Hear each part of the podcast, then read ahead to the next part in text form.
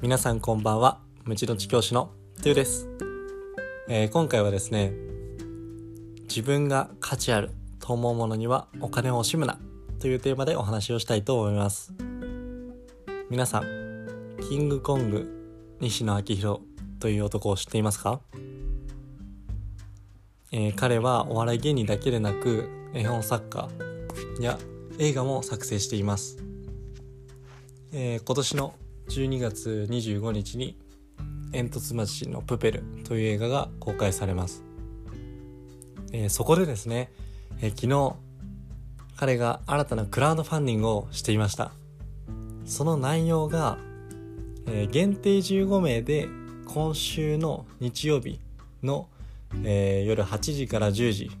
まで、えー、西野さんと一緒に飲めるというもので、えー、映画のチケット20枚もついて値段が10万円でした、えー、これを高いと思うか安いと思うかは人それぞれだと思うんですが、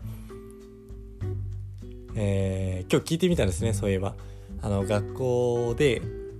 自分高校で勤務しているのですが授業の時に2クラスで聞いてみました。この話をした時に聞いてみたところやっぱり8割以上、まあ、9割ぐらいの子が高いというふうに思い手を挙げていました。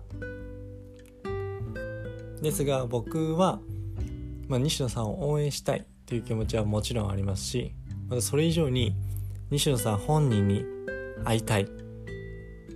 ていうものがあります。やっぱり僕は超一流に会うそのオンラインではなくてオフラインで会う直接会うっていうことにはものすごい価値があると思います。やっぱり自分の肌で西野さんのえー、表情であったり間であったりトーク技術コミュニケーション能力リアクションの仕方言葉遣い